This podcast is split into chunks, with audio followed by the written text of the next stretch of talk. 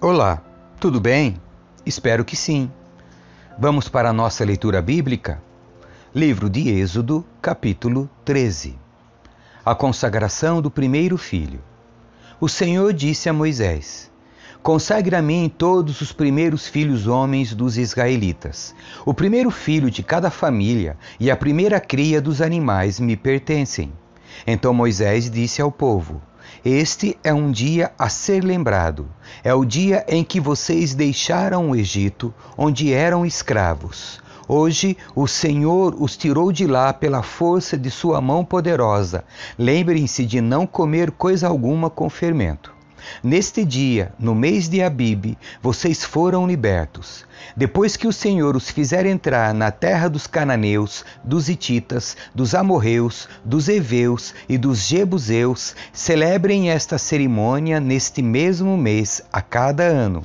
Ele jurou aos seus antepassados que lhes daria esta terra, uma terra que produz leite e mel com fartura.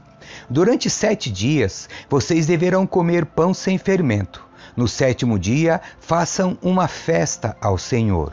Comam pão sem fermento nos sete dias. Nesse período, período, não deve haver nenhuma comida fermentada, nem a mínima quantidade de fermento dentro do seu território.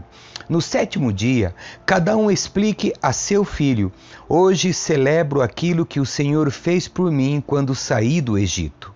Essa festa anual será um sinal visível para vocês, como uma marca gravada na mão ou um símbolo colocado na testa. Ela servirá para lembrá-los sempre de manter as instruções do Senhor em seus lábios, pois o Senhor os resgatou do Egito com mão poderosa. Portanto, cumpram a ordem de realizar a festa a cada ano na data estabelecida. É isso que farão quando o Senhor cumprir o juramento dele a seus antepassados. Quando ele lhes der a terra onde houve vivem os cananeus, apresentem ao Senhor todos os primeiros homens e todos os machos das primeiras crias, pois pertencem ao Senhor.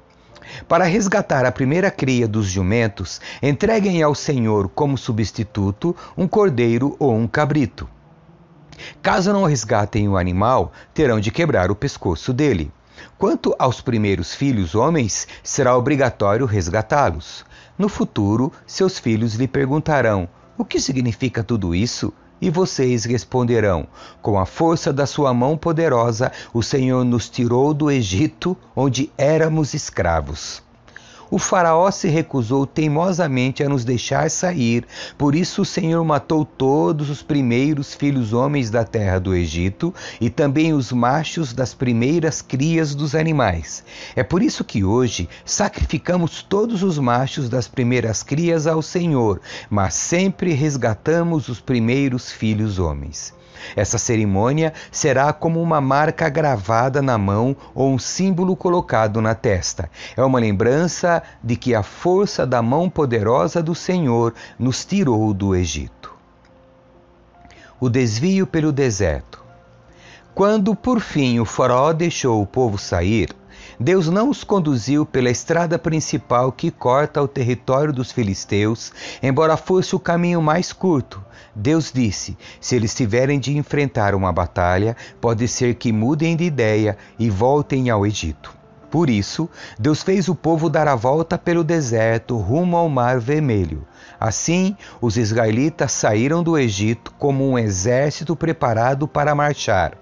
Moisés levou consigo os ossos de José, pois José havia feito os filhos de Israel jurarem, dizendo: Deus certamente virá ajudá-los. Quando isto acontecer, levem meus ossos daqui com vocês. O povo saiu de Sucote e acampou em Etã, à beira do deserto. O Senhor ia diante deles. Durante o dia, guiava-os com uma coluna de nuvem, e durante a noite fornecia luz com uma coluna de fogo. Isso permitia que caminhassem de dia e de noite. E a coluna de nuvem não se afastava do povo durante o dia, nem a coluna de fogo durante a noite. Capítulo 14 O Senhor disse a Moisés: ordene aos israelitas que deem a volta e acampem em Pi-Airote, entre Migdol e o mar. Acampem ali, à beira do mar, em frente a Baal-Zephon. O faraó pensará: os israelitas estão vagando perdidos, prisioneiros no deserto. Mais uma vez endurecerei o coração do faraó e ele os perseguirá. Planejei tudo isso para mostrar minha glória por meio do Faraó e de todo o seu exército. Então os egípcios saberão que eu sou o Senhor. E os israelitas assim fizeram. Os egípcios perseguem Israel. Quando o rei do Egito soube que o povo de Israel havia fugido, ele e seus oficiais mudaram de ideia. O que fizemos? perguntaram. Como podemos deixar todos os escravos israelitas escaparem? Então Faraó mandou preparar sua carruagem e convocou suas tropas. Levou consigo 600 dos melhores carros de guerra, além das demais carruagens de batalha do Egito, cada uma com seu comandante. O Senhor endureceu o coração do Faraó, rei do Egito, para que ele perseguisse os israelitas que haviam partido triunfantemente. Os egípcios os perseguiram com todas as forças do exército do Faraó, todos seus cavalos e carros de guerra, cavaleiros e tropas, e os alcançaram no acampamento em Pi-Airote, à beira do mar, em frente a Baal-Zephon. Quando o Faraó se aproximava, os israelitas levantaram os olhos e viram os egípcios marchando contra eles. Em pânico, clamaram ao Senhor e disseram a Moisés: Por que você nos trouxe ao deserto para morrer? Não havia sepultura no Egito? O que você fez conosco? Por que nos forçou a sair do Egito? Quando ainda estávamos no Egito, não lhes avisamos que isso aconteceria? Dissemos: Deixem-nos em paz, continuaremos a servir os egípcios. Afinal, é melhor ser escravo no Egito que ser um cadáver no deserto. Moisés, porém, disse: Não tenham medo. Apenas permaneçam firmes e vejam como o Senhor os resgatará neste dia. Vocês nunca mais verão os egípcios que estão vendo hoje. O próprio Senhor lutará por vocês. Fiquem calmos. A fuga pelo Mar Vermelho. Então o Senhor disse a Moisés: Por que você está clamando a mim? Diga ao povo que marche. Tome sua vara e estenda a mão sobre o mar. Divida as águas para que os israelitas atravessem pelo meio do mar em terra seca. Endurecerei o coração dos egípcios e eles virão atrás de vocês. Mostrarei a minha glória por meio do Faraó e de suas tropas, seus carros de guerra e seus cavaleiros. Quando minha glória se manifestar por meio do Faraó e de seus carros de guerra e seus cavaleiros, todo o Egito verá e saberá que eu sou o Senhor. Então o anjo de Deus, que ia diante do acampamento de Israel, se posicionou atrás do povo. A coluna de nuvem também mudou de lugar, foi para a retaguarda e ficou entre o acampamento egípcio e o acampamento de Israel. A nuvem escura trouxe trevas para os egípcios, mas luz para os israelitas. Com isso, os dois grupos não se aproximaram durante toda a noite.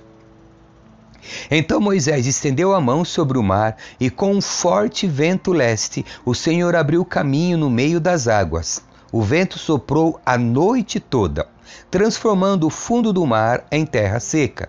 E o próprio Israel atravessou pelo meio do mar, caminhando em terra seca, com uma parede de água de cada lado. Os egípcios, com todos os seus carros, cavalos, e cavaleiros perseguiram o povo até o meio do mar.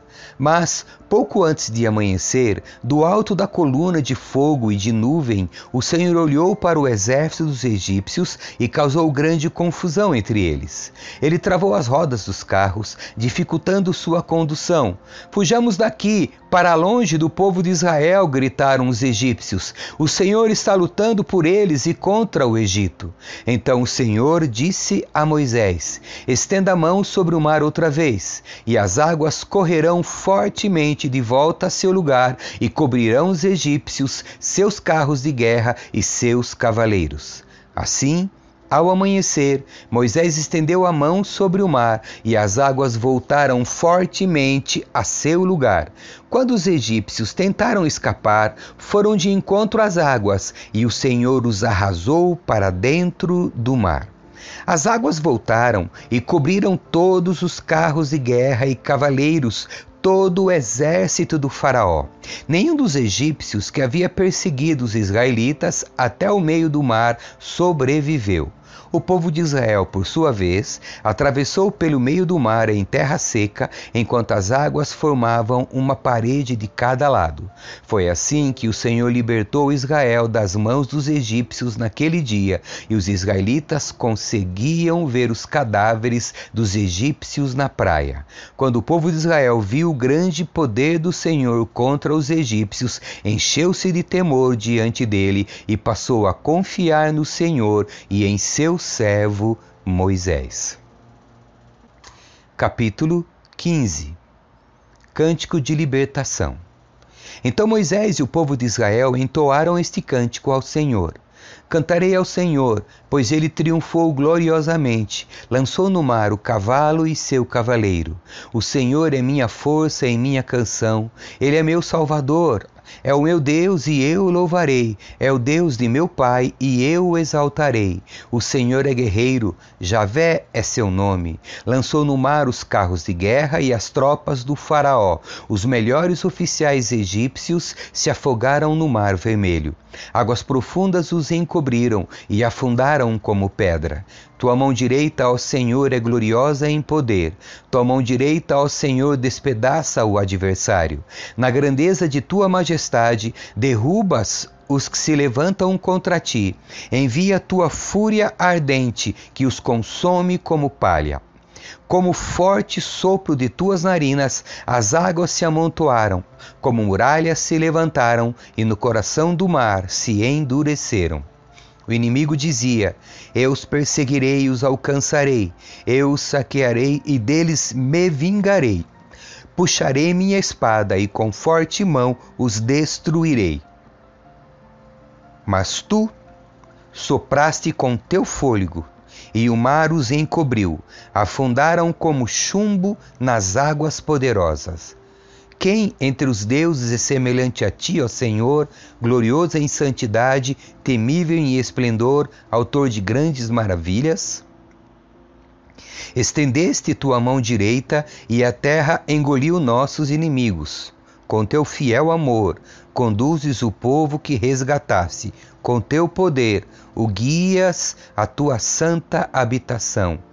Os povos ouvem e estremecem, a angústia se apodera dos que vivem na Filístia, aterrorizam-se os líderes de Edom, estremecem os nobres de Moabe, desfalecem os habitantes de Canaã.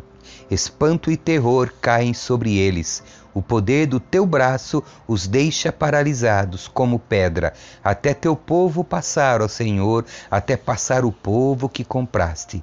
Tu os trarás e os plantarás em teu próprio monte, no lugar reservado, ó Senhor, para tua habitação, o santuário, ó soberano, que tuas mãos estabeleceram.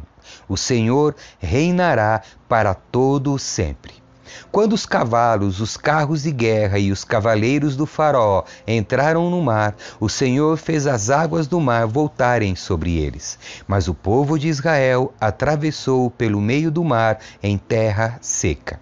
Então a profetisa Miriam, irmã de Arão, pegou um tamborim e todas as mulheres a seguiram, tocando tamborins e dançando. E Miriam entoava esta canção: Cantem ao Senhor, pois ele triunfou gloriosamente, lançou no mar o cavalo e seu cavaleiro. Água amarga em Mara. Em seguida, Moisés conduziu o povo de Israel do Mar Vermelho para o deserto de Sur. Caminharam pelo deserto por três dias sem encontrar água. Quando chegaram a Mara, descobriram que a água era amarga demais para beber, por isso chamaram aquele lugar de Mara. O povo começou a se queixar e se voltou contra Moisés. O que beberemos? perguntaram. Então Moisés clamou ao Senhor e o Senhor lhe mostrou um pedaço de madeira. Moisés o jogou na água e ela se tornou boa para beber. Foi em Mara que o Senhor instituiu o seguinte decreto como norma para prover a fidelidade do povo para provar a fidelidade do povo. Ele disse: Se ouvirem com atenção a voz do Senhor seu Deus e fizerem o que é certo aos olhos dele, obedecendo a seus mandamentos e cumprindo todos os seus decretos, não os farei sofrer nenhuma das doenças que enviei sobre o Egito, pois eu sou o Senhor que os cura. Depois que saíram de Mara, os israelitas viajaram até Elim, onde se encontraram doze fontes de água e setenta palmeiras, e acamparam ali junto às águas. Capítulo 16 Maná e codornas a comunidade de Israel partiu de Elim e chegou ao deserto de Sim, entre Elim e o monte Sinai, no décimo quinto dia do segundo mês após a saída do Egito. Também ali, toda a comunidade de Israel se queixou de Moisés e Arão. Se ao menos o Senhor tivesse nos matado no Egito, lamentavam-se. Lá nós nos sentávamos em volta das panelas cheias de carne e comíamos pão à vontade. Mas agora vocês nos trouxeram a esse deserto para nos matar de fome. Então o Senhor disse a Moisés: Vejam, farei chover comida do céu para vocês. Diariamente o povo sairá e recolherá a quantidade de alimento que precisar para aquele dia. Com isso, eu os provarei para ver se seguirão ou não minhas instruções. No sexto dia, quando recolherem o alimento e o prepararem, haverá o dobro do normal. Assim, Moisés e Arão disseram a todos os israelitas: Ao entardecer, vocês saberão que foi o Senhor quem os tirou da terra do Egito. Pela manhã verão a glória do Senhor, pois ele ouviu suas queixas, que são contra ele e não contra nós. O que fizemos para vocês se queixarem de nós? E Moisés acrescentou: O Senhor lhes dará carne para comer à tarde e os saciará com pão pela manhã, pois ouviu suas queixas contra ele. O que fizemos? Sim, suas queixas são contra o Senhor e não contra nós. Em seguida, Moisés disse a Arão: Anuncia toda, toda a comunidade de Israel. Apresentem-se diante do Senhor, pois ele ouviu suas queixas. Enquanto Arão falava e toda a comunidade de Israel, o povo olhou em direção ao deserto e viu a glória do Senhor na nuvem. O Senhor disse a Moisés: Ouvi as queixas dos israelitas. Agora diga-lhes: ao entardecer, vocês terão carne para comer, e pela manhã pão à vontade. Assim saberão que eu sou o Senhor seu Deus. Ao entardecer, muitas codornas apareceram cobrindo o acampamento. Na manhã seguinte, os arredores do acampamento estavam úmidos de orvalho. Quando o orvalho se evaporou, havia sobre o chão uma camada de flocos finos como geada. Quando os israelitas viram aquilo, perguntaram uns aos outros: O que é isso? Pois não faziam ideia do que era. Moisés lhes disse: Esse é o alimento que o Senhor lhes deu para comer, e estas são as instruções do Senhor. Cada família deve recolher a quantidade necessária, dois litros para cada pessoa de sua tenda. Os israelitas seguiram as instruções. Alguns recolheram mais, outros menos. Contudo, quando mediram, cada um tinha o suficiente. Não sobrou alimento para os que recolheram mais, nem faltou para os que recolheram menos. Cada família recolheu exatamente a quantidade necessária. Moisés lhes disse: Não guardem coisa alguma para o dia seguinte. Alguns deles, porém, não deram ouvidos e guardaram um pouco do alimento até a manhã seguinte. A essa altura, a comida estava cheia de vermes e cheirava muito mal. Moisés ficou furioso com eles. Depois disso, as famílias passaram a recolher a cada manhã a quantidade necessária de alimento. E, quando o sol esquentava, os flocos que não tinham sido recolhidos derretiam e desapareciam. No sexto dia, recolheram o dobro do habitual, ou seja, quatro litros para cada pessoa. Então todos os líderes da comunidade se dirigiram a Moisés e o informaram a esse respeito.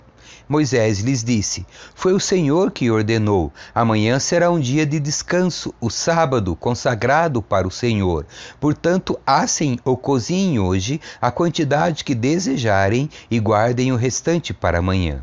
Eles separaram uma porção para o dia seguinte, como Moisés havia ordenado. Pela manhã, a comida restante não tinha mau cheiro nem vermes. Moisés disse: Comam o alimento hoje, pois é o sábado do Senhor. Hoje não haverá alimento do chão para recolher. Durante seis dias vocês podem recolher alimento, mas o sétimo dia é o sábado, quando não haverá alimento algum no chão. Ainda assim, algumas pessoas saíram para recolhê-lo no sétimo dia, mas não o encontraram. O Senhor disse a Moisés: até quando esse povo se recusará a obedecer às minhas ordens e instruções? Entendam que o sábado é um presente do Senhor para vocês. Por isso, no sexto dia, ele lhes dará uma porção dobrada de alimento suficiente para dois dias. No sábado, cada um deve ficar onde está. Não saiam para recolher alimento no sétimo dia. No sétimo dia, portanto, o povo descansou. Os israelitas chamaram aquela comida de maná. Era branco como a semente de coentro e tinha gosto de massa folhada de mel. Então Moisés disse: É isto que o Senhor ordenou: encham uma vasilha de dois litros com maná e preservem-no para seus descendentes. Assim, as gerações futuras poderão ver o alimento que eu lhes dei no deserto quando os libertei do Egito. Moisés disse a Arão: Pegue uma vasilha e encha-a com dois litros de maná. Em seguida, coloque-a diante do Senhor, a fim de preservar o maná para as gerações futuras. Arão fez conforme o Senhor havia ordenado a Moisés e colocou a vasilha de maná diante das tábuas da aliança para guardá-las. Os israelitas comeram maná durante quarenta anos, até chegarem à terra onde se estabeleceram. Comeram maná até chegarem à fronteira da terra de Canaã. A vasilha usada para medir o maná continha um homer, que era a décima parte da medida padrão. Amém. Que Deus abençoe você. Tchau.